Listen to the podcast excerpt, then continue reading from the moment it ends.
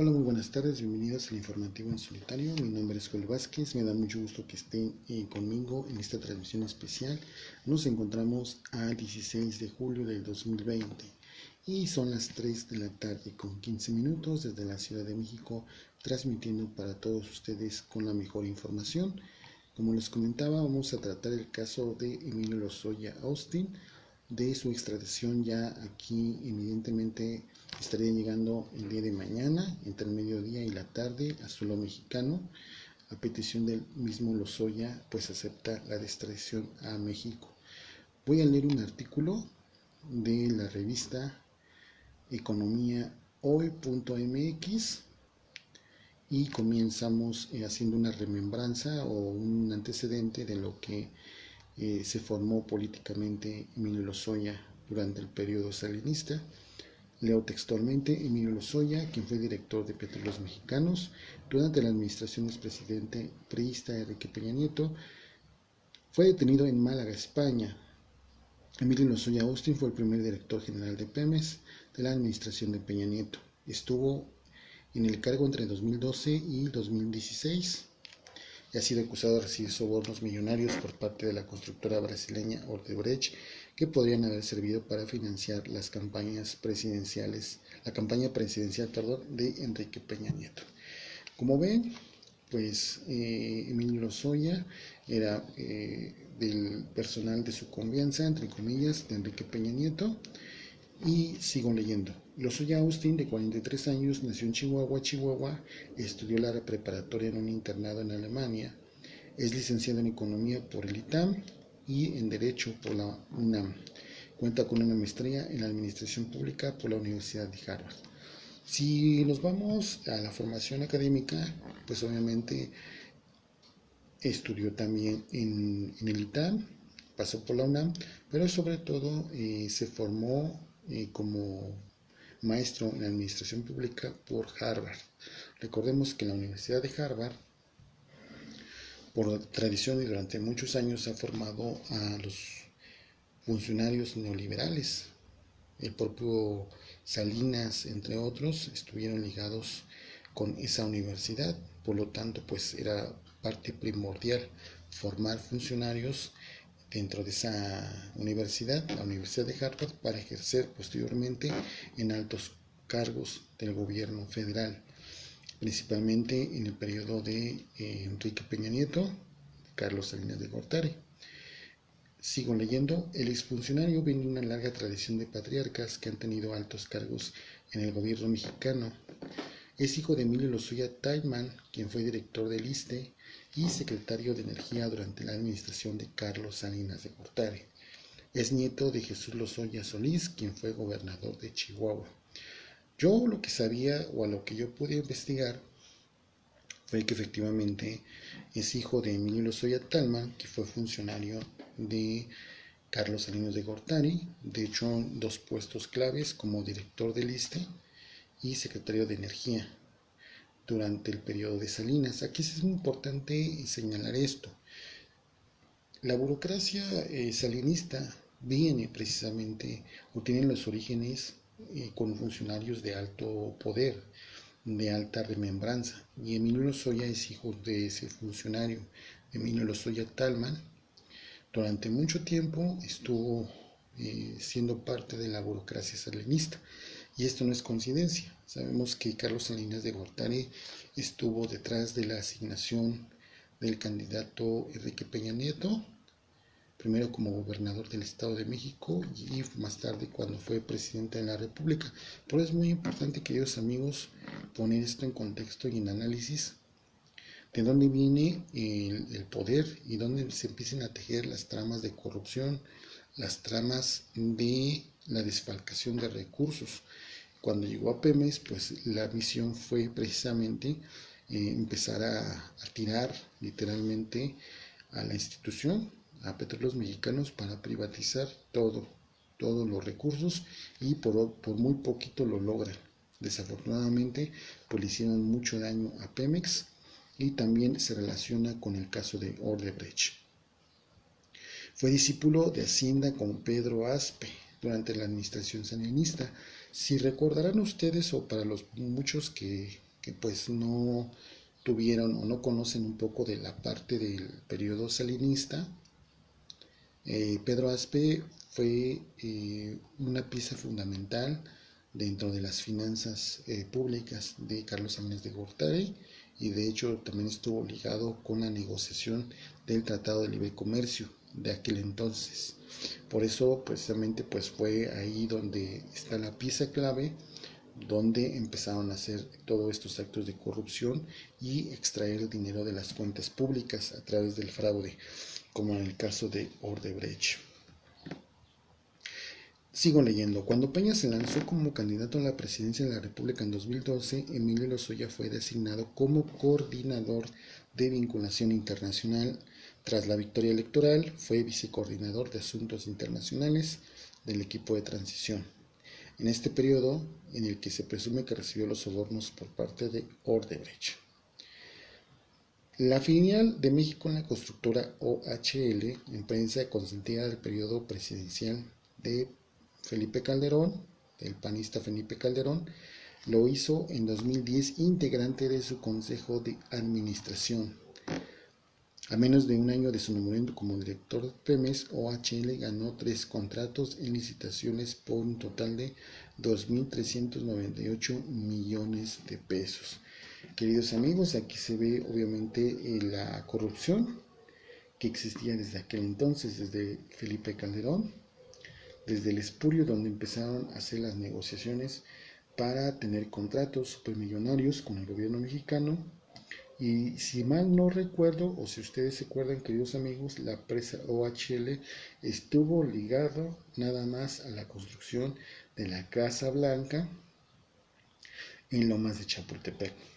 No sé si ustedes lo recuerden, ya sabemos que Aristegui sacó un reportaje con esta información, pero desde ahí empieza a ver la, corrupción que se empezó a tejer en la administración eh, de entonces gobernador del Estado de México, Enrique Peña Nieto.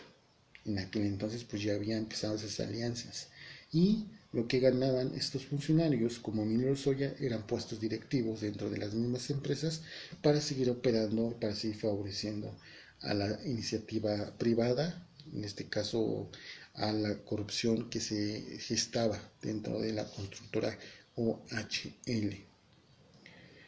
En 2015 fueron difundidos audios que mostraron la presunta relación de directivos de OHL con exintegrantes del actual gobierno federal y del Estado de México, de Peña Nieto, básicamente. Los audios ventilan tráfico de influencias y acuerdos para llevar a cabo licitaciones a modo de favorecer la constructora española. Bueno, ese estamos, está hablando el artículo de el tiempo que estuvo Peña Nieto como gobernador y más tarde como presidente de la República, gobernador del Estado de México y presidente de la República. Durante la gestión de los Lozoya a la cabeza de la petrolera mexicana salió a la luz un fraude por 400 millones de dólares denunciados por Banamex por un crédito extendido a la empresa Oceanografía para financiar cuentas por pagar que le cobrarían a Pemex. Triangulación de recursos, utilizando créditos para pagar lo que ya no podían que pagar, era la manera como estaba operando Emilio Lozoya Austin.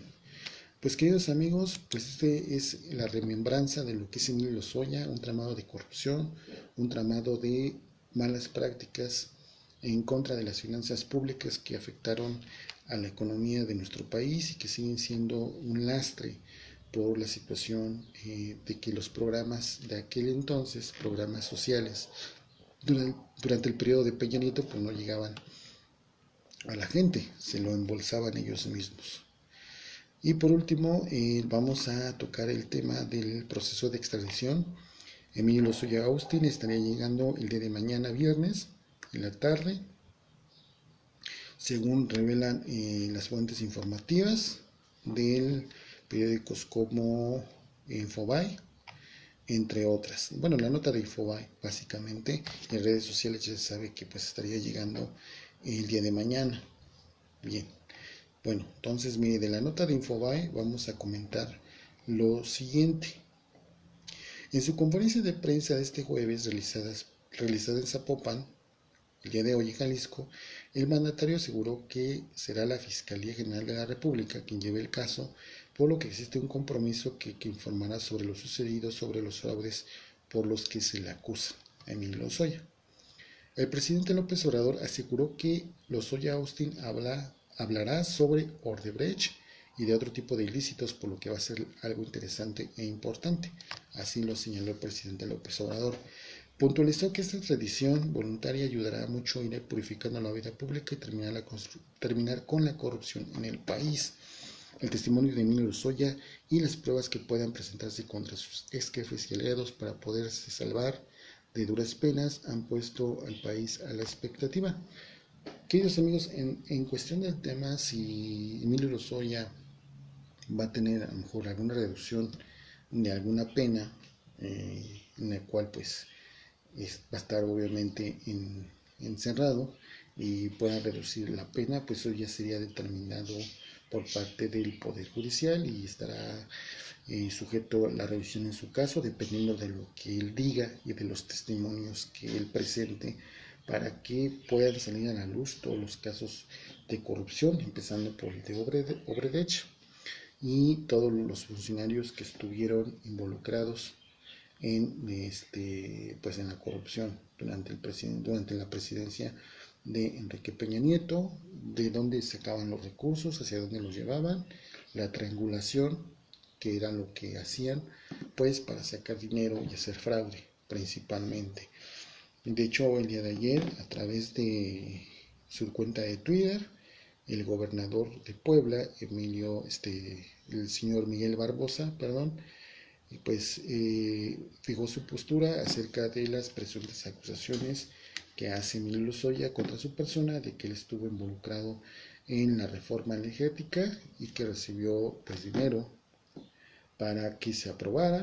este Miguel Barbosa indicó en su cuenta de Twitter que pues él se deslinda de toda esa situación él siempre estuvo eh, en contra de la reforma energética, según en propias palabras del gobernador de Puebla, y van a salir más declaraciones eh, seguramente en las próximas horas cuando ya llegue eh, Emilio Lozoya aquí a México, viste suelo mexicano.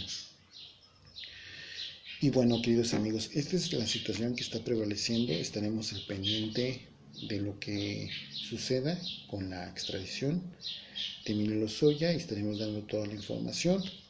Es importante señalar que, pues bueno, hay una serie de funcionarios y posiblemente salgan más funcionarios de la administración de Peña Nieto que estuvieran o presuntamente estén involucrados con los casos de corrupción de Odebrecht y con la relación de toda la corrupción que hubo con Enrique Peña Nieto.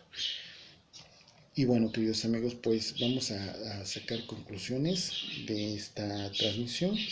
En primer lugar, Emilio Soya pues ha sido uno de los de las piedras angulares, eh, me atrevo a decir, de la administración de Enrique Peña Nieto, procedía de gente que estuvo en contacto con la administración pública desde el periodo de Carlos de Gortari, se forjó en Harvard, donde van a estudiar pues estos neoliberales para ocupar altos cargos en el país. Y pues es hijo de Emilio Lozoya Talman, quien fue director del ISTE en el periodo de Carlos Años de Gortari y de ahí se derivan toda, toda esta familia donde se apoderaron precisamente de su puesto pues para cometer fraude y para hacer las estafas y hacer los contratos de manera ilícita con algunas empresas de la iniciativa privada. Tercer conclusión que llegamos es que hay una expectativa muy grande en los medios de comunicación, en las redes sociales, de lo que vaya a pasar con cuando llegue el día de mañana Emilio Lozoya. Vamos a ver qué testimonios trae, qué es lo que puede aportar eh, al caso de Pemex, al caso de Ordebrecht también recordando que hubo allí el tema de, de una este, de una empresa de, no me acuerdo el nombre, se me fue el nombre, una disculpa, de una, una fábrica que compró este, pues en un estado de chatarrización y pues ahí hizo también fraude Emilio Lozoya. Ah, la empresa de fertilizantes, ya me acordé. La mexicana de fertilizantes, donde pues también hubo malos manejos por parte de este personaje, de este exfuncionario de la administración peñista y veremos qué va a ocurrir durante todo el juicio que se haga aquí en México.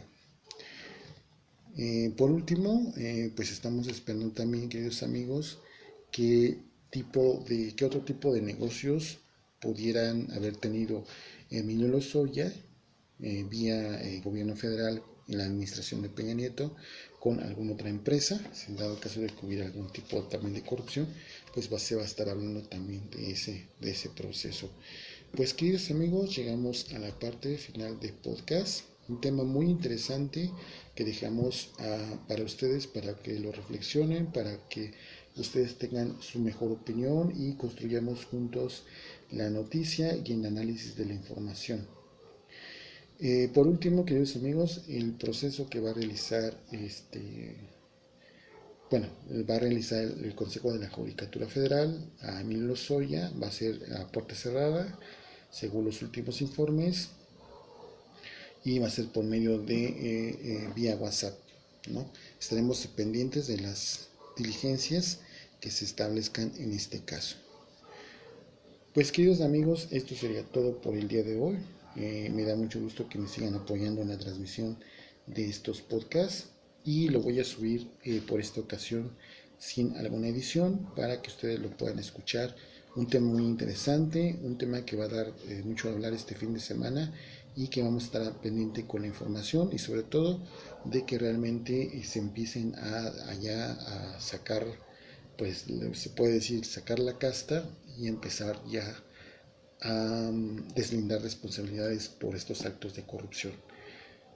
De antemano les agradezco mucho que hayan estado aquí conmigo, les mando a todos un fraternal, un fraternal saludo, un abrazo y nos estamos escuchando en la siguiente emisión, recordándole que voy a estar subiendo podcast de manera diaria y conseguir contando con el apoyo de todos ustedes.